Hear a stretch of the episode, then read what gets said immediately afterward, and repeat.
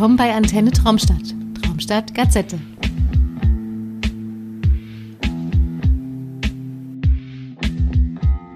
Und da sind wir auch schon wieder zurück bei einer weiteren Folge der Traumstadt Gazette. Und ich sitze hier mit äh, meinem geschätzten Kollegen Marco. Hi, grüß dich, Björn. Wie ist es? Gut, es ist Sonntag. Ja, ich habe so ein ziemliches Hängerwochenende gemacht. Ich meine, in Corona-Zeiten kann man eh nicht viel machen, aber ja, glücklicherweise, meine Frau war ähnlich, in ähnlicher Stimmung. Von daher haben wir ein paar Filme geguckt, ein bisschen Nonsens geguckt, gut gegessen, Wein getrunken und ansonsten einfach nur abgehangen. Ja, ich habe Punkt 21 Uhr vor meiner Haustür gesessen und gedacht, sollst du sie aufmachen, rausgehen und Metal Gear Solid spielen?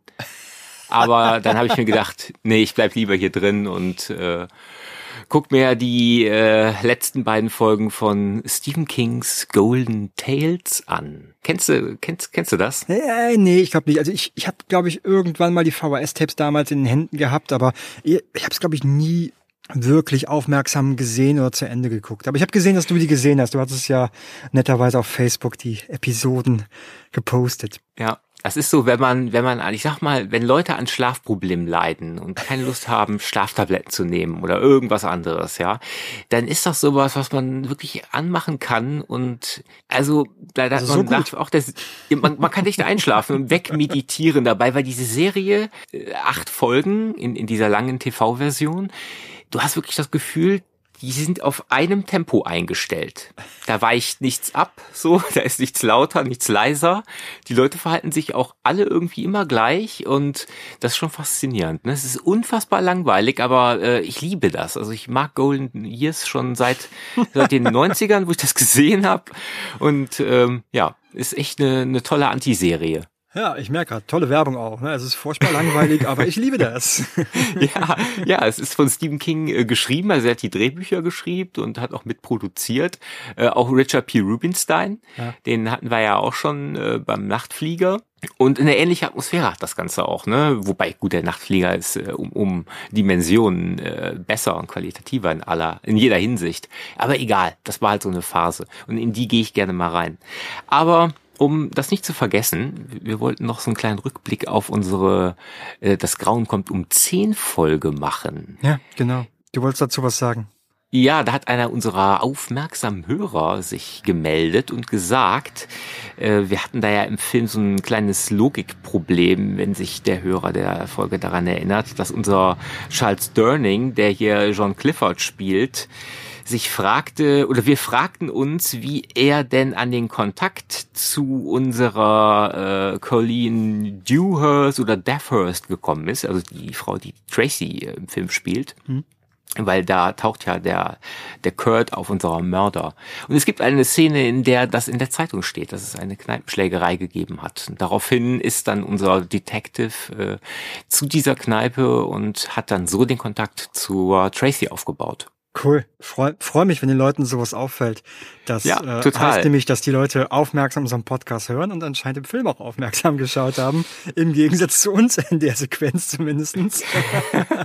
ja, das kann ja mal passieren. Ne? Ja, wohl wahr. Aber ähm, naja, und die Leute, die die Folge jetzt noch nicht gehört haben, für die wird das jetzt ein bisschen äh, Kauderwelsch gewesen sein. Egal, da habt ihr jetzt einen Grund, die Folge zu hören. Ja. Aber bitte vorher den Film gucken. Jetzt äh, was ganz anderes.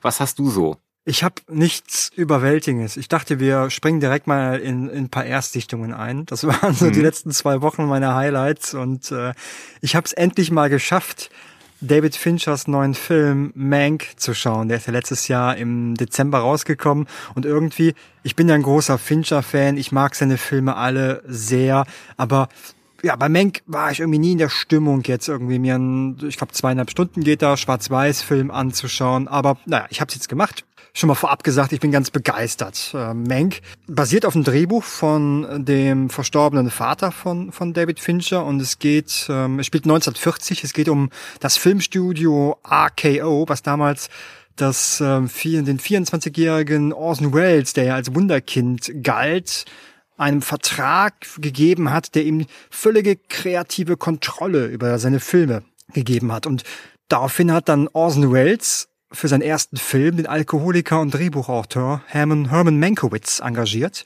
um das Drehbuch zu Citizen Kane zu schreiben. Und darum geht's in dem Film. Gary Oldman spielt äh, Herman Mankiewicz, genannt Mank, macht noch Amanda Seyfried mit, Lily Collins, Tom Burke als Orson Welles. Wir haben hier wieder Musik von Trent Reznor und Atticus Ross, die mittlerweile Haus- und Hofkomponenten von Fincher zu sein scheinen. Ich glaube, die wohnen bei dem mittlerweile im Keller oder so. ja, genau, so ungefähr. Und ja, es geht eben um die Entstehungsgeschichte, wie gesagt, des Drehbuchs zu Citizen Kane, fast genauso spannend ist wie die mhm. wie Citizen Kane selber. Ist ein toller Film, großartiger Gary Oldman. Es ist wunderbar fotografiert. Es fängt ganz toll das alte Hollywood ein und ja, ich war ganz begeistert und ganz verliebt und, und der Film rauscht an einem vorbei, ist sehr, sehr kurzweilig, uneingeschränkt empfehlenswert. Ja, ich mag das Cover. Ja. das sieht so aus, als würde man da Gary Oldman als einen Wahnsinnigen erleben. Ja, er ist ein ganz liebevoller Charakter und äh, ja, er spielt das super. Also äh, Gary Oldman ist ja eh einer meiner Lieblingsschauspieler. Wirklich eine tolle Rolle, die er da spielt. Was hast du so geschaut, Björn? Ich bin mal wieder in die 90er zurückgefahren und habe eine Erstsichtung gehabt mit dem Titel Campfire Tales. Das ist so ein Anthologiefilm, also so ein Episodenhorrorfilm mit so einer kleinen Rahmenhandlung über äh, so ein paar Teenager, die mit ihrem Auto im Wald, also die haben so einen Unfall an so einer Waldlandstraße, keine Ahnung, und kommen da nicht weg und machen dann einen Camping, beziehungsweise sie, sie, sie machen ein Feuer und erzählen sich dann an diesem Feuer gegenseitig Horrorgeschichten, die wir dann halt als Episoden im Film erleben. Das sieht ganz nett aus. Ich meine, 97 hatten wir ja schon oft so eine Ästhetik, die, die manchmal so ein bisschen einem zum Wirken brachte. Ja. Aber der sieht sehr liebevoll aus. Also er hat eher so einen 80er-Charme, hat so ein bisschen auch so Comic-Farben und auch ein sehr dichtes Waldsetting. Also diese DTV-Optik, die war zu dieser Zeit wirklich äh, schon schlechter zu finden. Von drei Regisseuren, die mir alle nichts sagen, ein Martin Kunert, ein David Semmel und ein Matt Cooper. Jeder war dann für eine Folge verantwortlich. Ein kleiner, netter Film, sag ich mal, der zwar nichts Besonderes ist, aber naja, zumindest in der Zeit entstanden ist, als wir Episodenfilme jetzt nicht mehr so häufig hatten. Ja, ja und dann habe ich noch, äh, um direkt hinterher zu äh, äh, haschen, äh, Hot Summer Nights geguckt mit äh, Timothy Chalamet oder Chalamet, Chalamet. Chalamet. Ja, Chalamet. Wir können aber das sagen, Chalamet. Chalamet, Chalamet. ähm, äh, Micah Monroe und Alex Rowe und einem, naja, wie ich, ich mag ihn ja überhaupt nicht und er taucht ja überall mittlerweile auf, vor allem bei Stephen King Verfilmungen, Thomas Jane. Also ich sag mal so, wenn man einen Charakter im Film haben will, der ein unsympathisches Arschloch ist, dann ist er bestens dafür geeignet. Äh, wenn man aber einen Film haben will, wo er irgendwie einen netten Typen spielt, dann ich, also ich, ich hoffe, komme mit dieser Person nicht klar. Tut mir leid. Ja, äh, ich, ich sage ja nicht, dass er ein schlechter Schauspieler ist. Ne? Er hat für mich nur immer eine extrem ausladende Wirkung und äh, dabei ist es dann schon fast egal, ob er einen guten oder einen bösen spielt. Ich mag ihn einfach nicht, Punkt. Aber es ist jetzt auch kein Grund dafür, für mich einen Film jetzt nicht zu gucken. Hat dir ja, der Film gefallen? So ein, ja, der Film hat mir in der Tat sehr gefallen. Ich habe ihn so ein bisschen beschrieben wie ein Drive für Teenies und so fühlt er sich auch ein bisschen an. Also man merkt hier sehr deutlich die Zeit, in der er spielen will, 1991. Das ist auch Gott sei Dank nicht hier mit dem Hammer aufgeschlagen, so dass man in, in jedem Winkel sieht, oh, 90er. Äh, das überhaupt nicht. Da ist der sehr, sehr sachte. Hm. Aber der hat so insgesamt eine sehr schöne Bildästhetik, sowas Verträumtes und hat dann Themen wie Liebe, Gewalt, Sex und Drogen zum Inhalt. Das ist auch typisches 90er-Ding. Aber ich finde, der macht das sehr angenehm. Der, der, das ist nicht so, der ist zwar so ein bisschen kitschig, aber angenehm kitschig. Und er spielt in dem Jahr, in dem Terminator 2 seine Erstaufführung hatte. Und die ist im Film auch einmal zu sehen. Da sitzen die in so einem Autokino und gucken den. Und einmal ich muss das jetzt mal sagen, ist jetzt kein großer Spoiler, weil es dient nicht zur Handlung, aber du hast auf einmal mitten im Film Szenen aus Terminator 2 reingeschnitten, in denen sich Arnie äh, über den Flur bewegt, um Edward Furlong zu schützen. Und die werden aber in den Film so reingeschnitten, als wäre das Teil des Films. Also was, was Bruno Mattei früher ständig gemacht hat, Mattei, Entschuldigung, äh, macht man dann hier auch und fährt dann direkt wieder zurück in den Film. Das fand ich total faszinierend. Wirklich gut gemacht. Ich habe von dem Film ja total viel Werbung angezeigt bekommen bei Facebook und mich hat ja. das Cover abgeschreckt. Aber das ist ja auch wirklich grauen. Also da ist wirklich jeder zum Photoshop Opfer gemacht worden. Ganz, ganz schrecklich, aber äh, lass dich da nicht von abschrecken. Ich sag mal so, der Film ist der zeigt nichts, was es nicht schon tausendfach gegeben hat. Auch in diesen Kombinationen und so. Aber es gab das tausendfach wirklich sehr viel schlechter.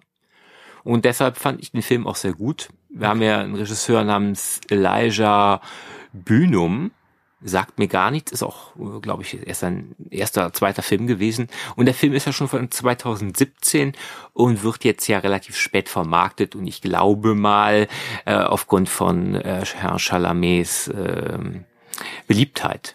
Ja. Die er zu Recht hat, weil er ist wirklich ein toller Darsteller. Also wenn man bedenkt, der ist ja jetzt 25 und spielt im Film, ich glaube, 19-Jährigen oder so. Also das kann er schon wirklich äh, gut verkörpern.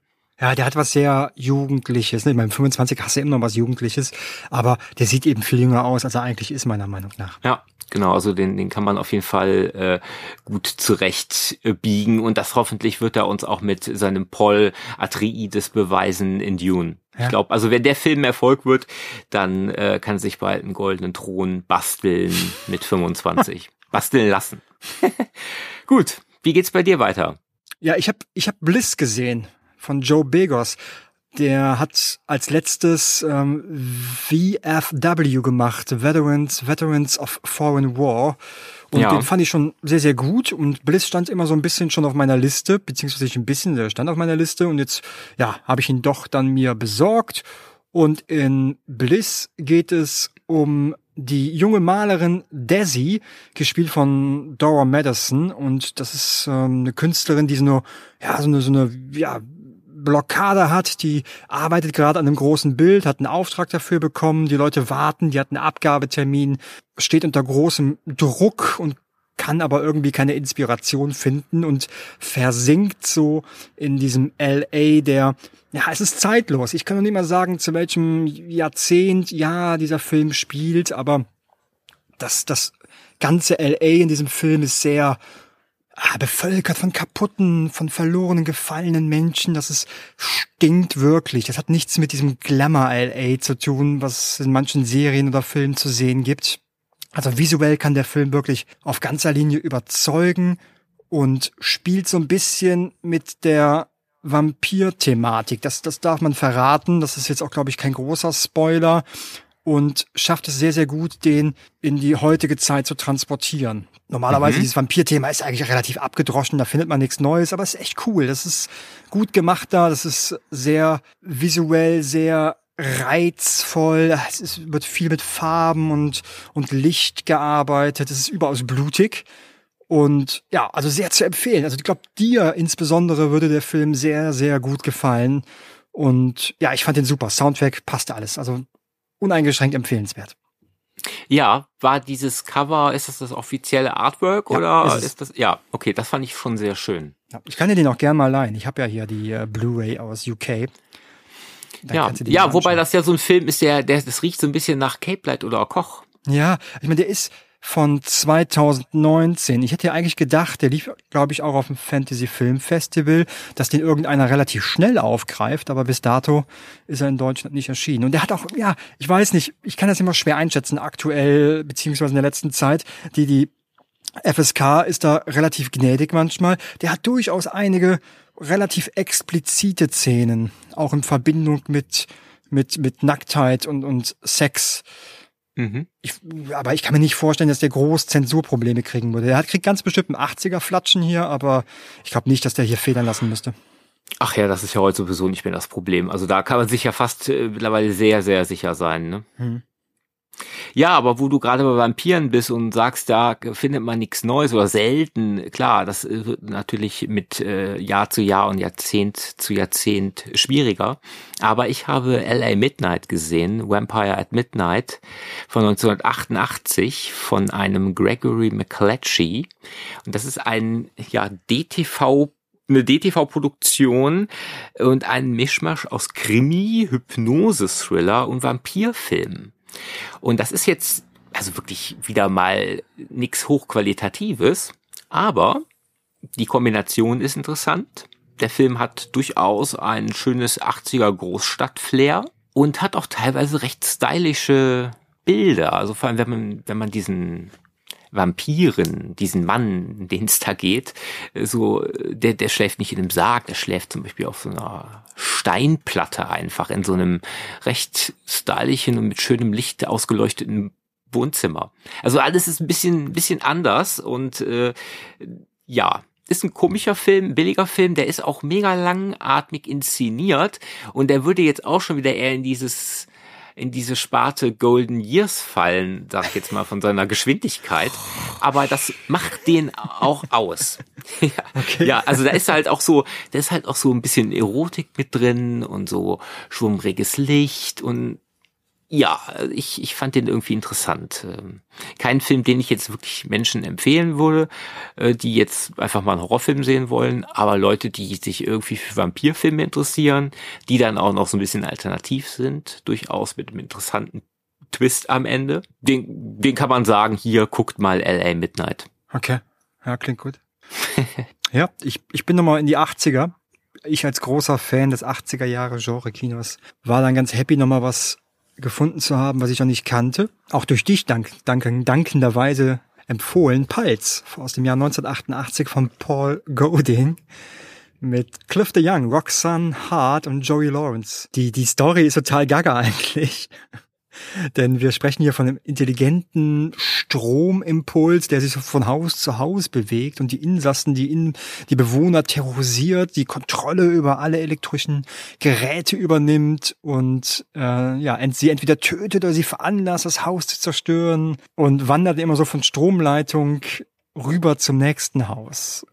Klingt bescheuert, ist es eigentlich auch total. Klingt nach Schocker. Genau, aber der Film, das ist einfach tolles 80er Jahre Kino. Also es macht Spaß. Du hast wieder diese 80er Jahre typische amerikanische Vorstadt, die wir aus so vielen anderen Filmen, Beispiel Poltergeist kennen. Du hast diese 80er Jahre Familie. Das, das alles, das macht alles total viel Spaß. Das ist alles super kurzweilig. Die Effekte haben heute immer noch Bestand, die sind immer noch gut. Also ich habe niemals gedacht so, das sieht bescheuert aus. Der hat durchaus seine Härten, der Film. Also wenn man 90 Minuten lang wirklich gut unterhalten werden will, Pals, ja, ist super. Ja, das freut mich. Also ich habe den Film das erste Mal und das letzte Mal bisher, äh, damals irgendwann muss das Mitte der 90er gewesen sein. Und ich weiß nicht warum, in welchem Rahmen, ob ausgeliehen oder im Fernsehen. Und fand den damals auch sehr gut und der hat mir auch so ein bisschen Angst gemacht, weil der spielt ja auch so ein bisschen mit diesem, mit der Dunkelheit, habe ich ihn so in Erinnerung, mit Stromausfall und sowas. Ne? Ja, genau. Vor allen Dingen, er spielt ja mit, ähm, und ich glaube, das kennen wir alle, wenn man als junges Kind, also so im, im Vor-Teenager-Alter, so mit zwölf Mal alleine zu Hause ist ein Abend. Ja, hm, was die Eltern ja, das, ja auch gerade unsere Eltern ja noch gemacht haben. Ich weiß nicht, wie es heute ist, aber egal. Und ähm, wie man dann zu Hause überall auch Geräusche anfängt zu hören und so. Ja, ja. Wo, wo, wo das enden kann, äh, wie gesagt, hört das Grauen kommt um zehn. ja, nee, super, weil äh, ich, ich hoffe, dass den auch mal einer hier endlich bringt. Jetzt steigt ja die Wahrscheinlichkeit. Auch das ist wieder ein toller Kandidat für Koch. Hast du noch Dann was? Dann habe, ja, ja, ich habe noch was. Ich habe den ersten Teil der, ja, wahrscheinlich eher mehr oder weniger losen Reihe um den Superbullen Thomas Milian, der hier im ersten Teil ähm, immer mit einer Strickmütze rumläuft. Ich glaube, die wird er auch in den folgenden Filmen haben. Der Film heißt auch halt hier die Strickmütze. Im Original Squadra Anticipo und ist eine italienische Produktion von 1976 von Sergio Corbuccis Bruder Bruno Corbucci.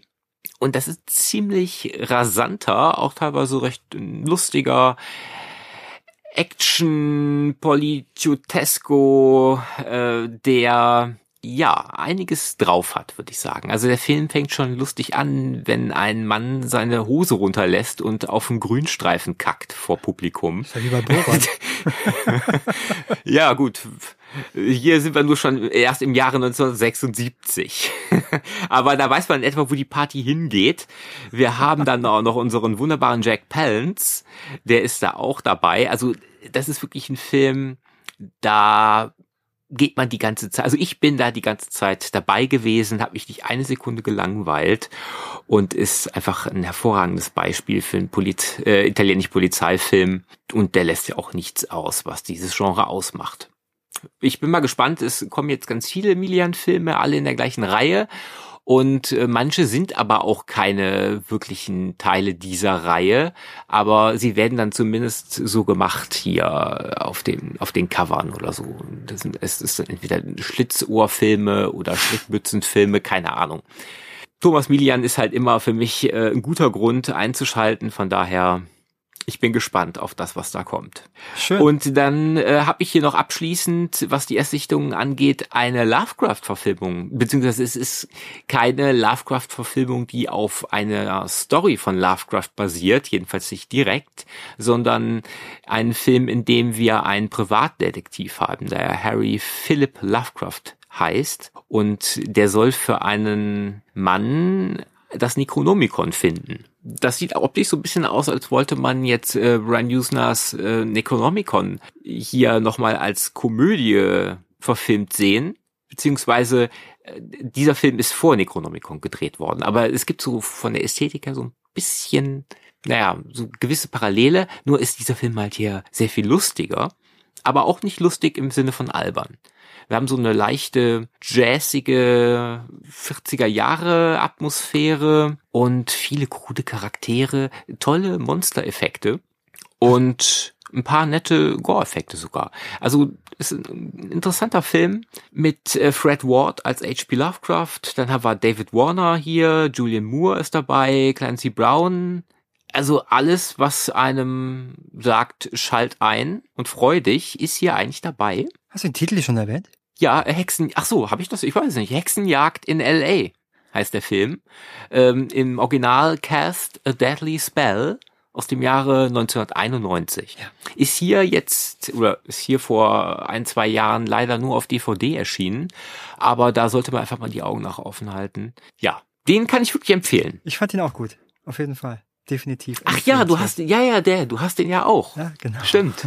genau. Ja, meine nächste Erstsichtung ist oder war Synchronic, USA 2019 von Justin Benson und Erwin Moorhead. Und äh, bei den beiden muss ich sagen, ah, da genau, exakt. Die doch. haben mich mit ihren ersten drei Filmen, Resolution Spring und The Endless, so überzeugt, dass es ein Blindkauf für mich war. Haben auch mhm. hier nicht enttäuscht. Ähm, nicht ganz so überzeugt wie bei den anderen dreien, aber immer noch wirklich, wirklich gutes Genre-Kino liefern die hier ab. Ähm, vielleicht zum Inhalt. Da geht's um zwei Sanitäter, gespielt von Anthony Mackie und äh, Jamie Dornan, die in New Orleans mit einer, ja, mit einer ganzen Reihe von schrecklichen Todesfällen konfrontiert werden, die alle anscheinend mit so einer neuen Designerdroge namens Synchronic in Verbindung stehen. Und mehr möchte ich zu der Story auch nicht sagen. Ich denke, die Leute, die The Endless und auch Resolution gesehen haben, wissen, dass ähm, die beiden Jungs immer gerne auch mit dem Thema, mit der Thematik Zeit spielen. Das ist hier auch nichts anderes. Soweit sei verraten. Aber das ist echt auch cool gemacht. Das ist, vor allen Dingen ist das, das, wie schon gesagt, es spielt in New Orleans und es hat etliche Schauwerte. Das ist wirklich, die haben tolle Set-Pieces, wunderschön fotografiert sehr, sehr wertig, aber auch ein sehr, sehr düsterer Film. Ich habe den heute Vormittag gesehen im, im Matinee mit meiner Frau hier zu Hause und die fand ihn auch sehr gut und das äh, soll was heißen, wenn die mit mir einen Genrefilm guckt. Also holen dir, der ist jetzt gerade in ja. Deutschland auf Blu-ray rausgekommen und mir hat der sehr, sehr gut gefallen. Ja. Das Ende ist so, ja, so ein bisschen, wie sagt man, predictable, vorhersehbar, aber der Rest ist wirklich toll gemacht. Ja, das war es eigentlich mit meinen Erstsichtungen. Ich wollte eigentlich noch einen anderen aufnehmen, ist mir aber eben erst eingefallen. und da habe ich mir vergessen, was zu äh, notieren. Ich hätte noch ähm, Bad Moon gesehen, aber dem, dem, dazu sage ich vielleicht das nächste Mal was, vielleicht aber auch nicht. War aber auch gut. Ach, das war für dich eine Erstsichtung? War für mich eine Erstsichtung, genau. Ah, okay, exakt. na gut. Ja. ja. Für mich wäre es dann eine Wiedersichtung nach langer, langer Zeit. Ja. Und das So ist ein äh, eine neue Sparte, die wir ganz gerne aufnehmen würden, ne? Ähm, Wiedersichtungen. Ja, Was Ja. haben wir wieder gesehen? Was hat uns Spaß gemacht? Soll ich? Magst du anfangen? Was dir lieber? fang du an. Ich fange sehr, raus. sehr gerne an. Denn ich habe ähm, The Long Riders gesehen. USA 1980 von Walter Hill, ein Neon-Western. Der beschreibt oder darum geht, da geht es um die Geschichte von Jesse James und seiner Bande, ähm, die sich aus ihm, seinem Bruder Frank James, Cole Younger und seinem Bruder Jim Younger und Bob Younger sowie Ed Miller und seinem Bruder Clell Miller zusammensetzt. Und das Coole an dem Film ist, dass ähm, die Younger-Brüder werden dargestellt von David Carradine, Keith Carradine und Robert Carradine. Die Jesse, die James-Brüder werden dargestellt von James und Stacy Keach und die Miller-Brüder von Dennis und Randy Quaid. Also das sind alles Brüder, alles Geschwister. Und das hebt den Film schon mal ab von anderen. Und das ist ein wirklich toller Neon-Western. Der hat mir wieder sehr, sehr viel Spaß gemacht. Ich habe ihn sehr, sehr lange nicht mehr gesehen. Ist eine klare Hommage an die blutigen Filme des Sam Peckinpahs. Hier gibt es sehr, sehr viele ähm, Zeitlupensequenzen, wo man wirklich blutigste Einschüsse dann auch sieht.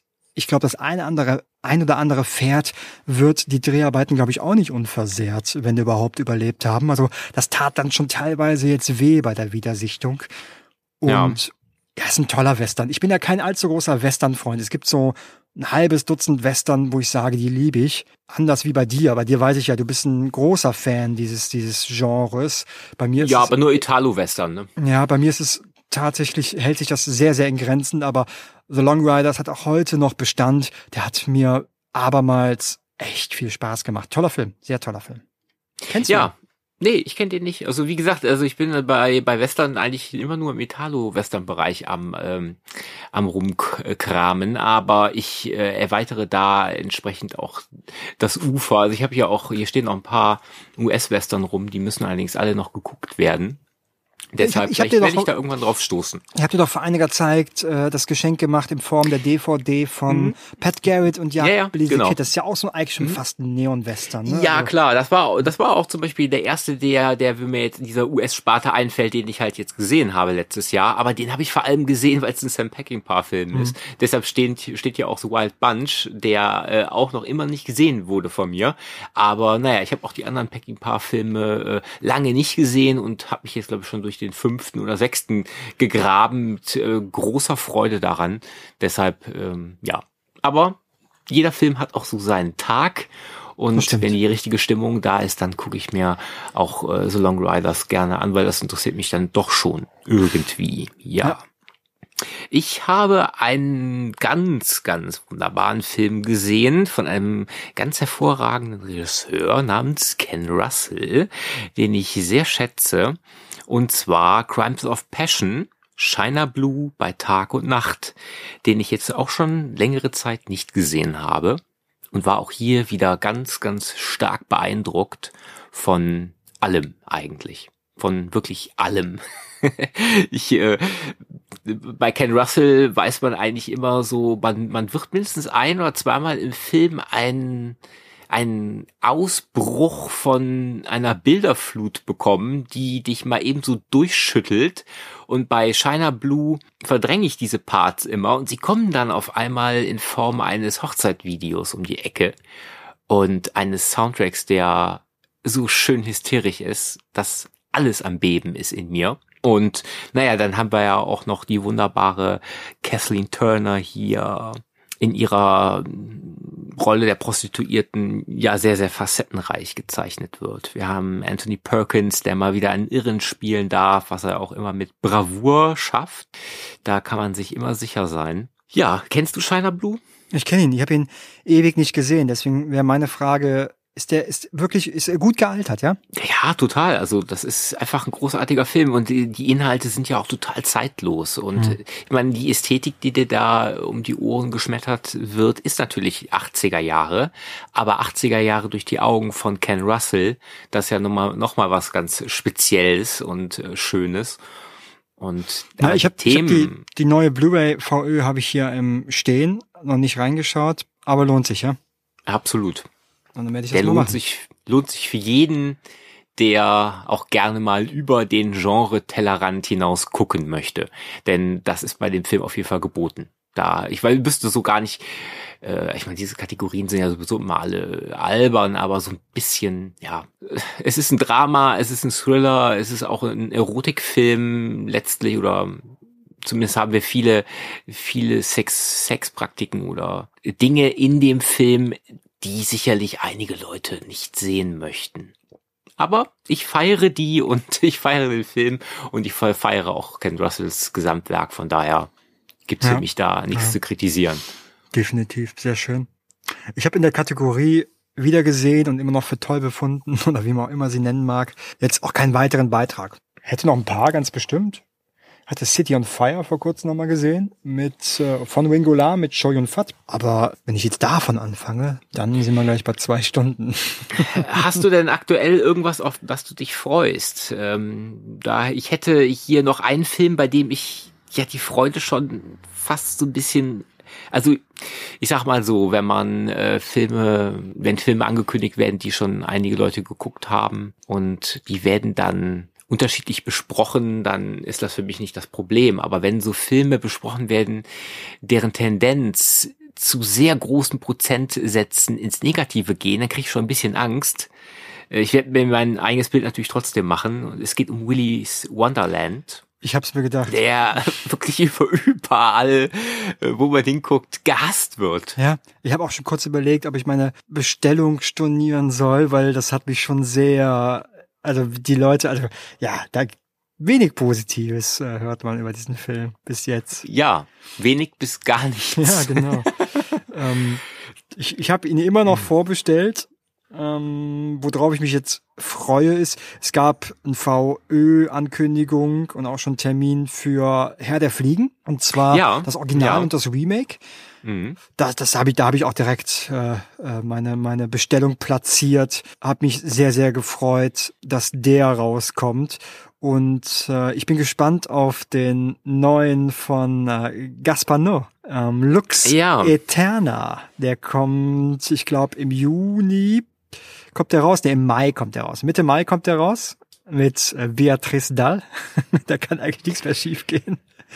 Ich frage mich nur gerade, ist der Film wirklich neu oder ist das tatsächlich ein älterer Film, der das erste Mal veröffentlicht wird? Nee, nee, ist ein neuer Film, ist sein letzter ist Film. Richtig, ja, ja, okay. Seine, seine letzte Regiearbeit. Und das sollte ja eigentlich, glaube ich, irgendein Werbeclip werden für, ich bin mir nicht sicher, Dior, glaube ich. Ja, und, und die haben ihm aber so viel Kohle gegeben und dann hat er irgendwann einen Spielfilm in Anführungsstrichen, denn ich glaube, wir sprechen hier von der Laufzeit von 70 Minuten. Also das ist laufzeittechnisch relativ überschaubar. Ähm, was ich noch geordert habe, auch aufgrund deiner Empfehlung und ja, ich weiß nichts über den Film, ist The Dark Side of the Moon. Ja. Da hoffe ich mal für dich, dass der gut ist. ja, ich habe den als sehr gut in Erinnerung. Ähm, das ist quasi mein äh, Event Horizon, sag ich immer. Ah, sehr schön. Ja, ich weiß gar nicht, ob ich mit dem Vergleich so genau richtig liege, aber naja, vom Setting her, glaube ich, ist das äh, keine Fehleinschätzung. Ähm, das Gegenteil von Willy's Wonderland, der überall gehasst wird, ist hingegen Psycho Gorman, der scheinbar überall geliebt wird. Mhm. Ähm, der kommt jetzt auch die Tage in der von mir erwählten Edition, in der Sparversion. Und ähm, ja, mal gucken. Ich, ähm, oh, ich hadere ich hab da halt mit mir, ehrlich gesagt. Ja, aber ähm, naja, ich mochte The Void sehr und äh, vielleicht hat ja der Macher, sorry, wenn mir der Name jetzt nicht einfällt, äh, da irgendwie ja einen guten Einfluss auf seinen zweiten Film gehabt. Wer weiß. Mal gucken. Mhm. Kinder, Kinder, also Filme mit Kindern sind ja sowieso immer schwierig. Ja, aber das finde ich ist heutzutage auch besser geworden. Ja, ja, genau. Mal gucken. Ich habe noch nicht bestellt, aber ich, ich vermute, ich werde ihn auch bestellen und dann mal. Ich glaube, der ist so für ein Sonntagsmatinee immer ganz cool. Den, den schiebst in den Player, frühstückst dabei und hast ein bisschen Spaß. Oder ja. auch nicht. Ich hoffe, ersteres. Ansonsten, ja, ich habe mir die Indiana Jones Box ist ähm, die Pre-Order online gegangen und ich als großer Indiana Jones Fan habe mir natürlich sofort die Box gesichert, wobei ich aktuell, ich glaube, die ist bei 92 oder 95 Euro. Vier Filme auf HD. Ach, dann, dann ist ja gut, dann kann ich ja deine Blu-ray, Blu-ray-Box übernehmen. Ja, für 94 Euro. ja, Indiana Jones findest du hier nicht einmal, nicht mal auf VHS, nix, gar nichts. Ich habe diese Filme seit äh, 30 Jahren nicht gesehen, keine Ahnung. Ich kann da gar nichts zu sagen. Ich weiß gar nicht, ob mir das gefällt oder nicht. Also ich sag mal so, ich habe nichts gegen so einen Abenteuerfilm zwischendurch mal und wenn der dann auch noch äh, gut gemacht ist ja. und nett besetzt, dann ich denke mal, ich werde da Spaß dran finden. Die ersten drei Indiana Jones Filme sind meiner Meinung nach ähm, makellos. Das ist Abenteuerkino in, in Perfektion und sollte dir auch gefallen. Wenn du schon von Quarterman begeistert warst oder bist, sollte Indiana Jones ja. dir munden. ich weiß auch nicht, warum ich früher eher dazu tendierte, mir Quarterman Du bist eher so der Richard Chamberlain-Typ, oder? Ach, weder noch, also. Ich fand ja mit Richard Chamberlain, wenn ich das mal einwerfen darf, Shogun damals total super, diese Serie. Die habe ich mit meinen Eltern geguckt. Ich erinnere mich an, ich habe das nie gesehen, aber ähm, ich bin da auch schon früh mit äh, konfrontiert worden auf irgendeiner, ja. in irgendeiner Art. Ich hoffe, ich werde dafür jetzt nicht ja. im Internet irgendwie gebasht. Warum? Weil du Shogun geguckt hast? Ja, ich glaube, das ist ganz schön, ganz schön schn schnulzig für heutige Verhältnisse, so wie ich das in Erinnerung Ach ja, habe. Gut. gut. Es Heute gibt ja andere Leute, ja die haben alles gebasht. Ja, aber besser als Schwarzwaldklinik, hä, Björn? ja, aber da hat Sascha Hain mitgespielt und äh, Sascha Hain, einer seiner ersten Rollen, wenn nicht sogar seine erste Rolle, war die eines Vergewaltigers so. in dem deutschen Rip-Off zu Der Exorzist namens Magdalena vom Teufel besessen den ich nur empfehlen kann. Mein Lieber, ich bin ganz happy, dass wir dieses Zwischenformat zu unseren längeren Besprechungen ins Leben gerufen haben, denn es macht mir jetzt gerade wieder eine Menge Spaß und äh, so eine Erstsichtung mal loszuwerden abseits von Facebook ist auch immer ganz nett. Ja, ist so ein bisschen wie Psychotherapie, ne? Man, man geht da so einmal die Woche hin und äh, haut nur günstiger, genau. Und wir machen die vor allem für alle ähm, öffentlich, ne? Also ja. jeder kann unsere Therapiestunden begleiten und sich dabei freuen. Vielleicht sollte man die Serie in nicht therapiebar umbenennen. ja. Nun gut. Ja. Ich, ich glaube, ich, ich, ich pack ein für heute. Ich habe nichts mehr zu sagen, was irgendwie nicht belanglos wäre. Von daher würde ich mich jetzt mal, glaube ich, verabschieden. Wunderbar. Ich schnapp mir auch meinen Besen und bin weg. Bis dann. Alles Tschö. Klar. Mein lieber guten Einflug. Ciao. Willkommen bei Antenne Traumstadt. Traumstadt Gazette.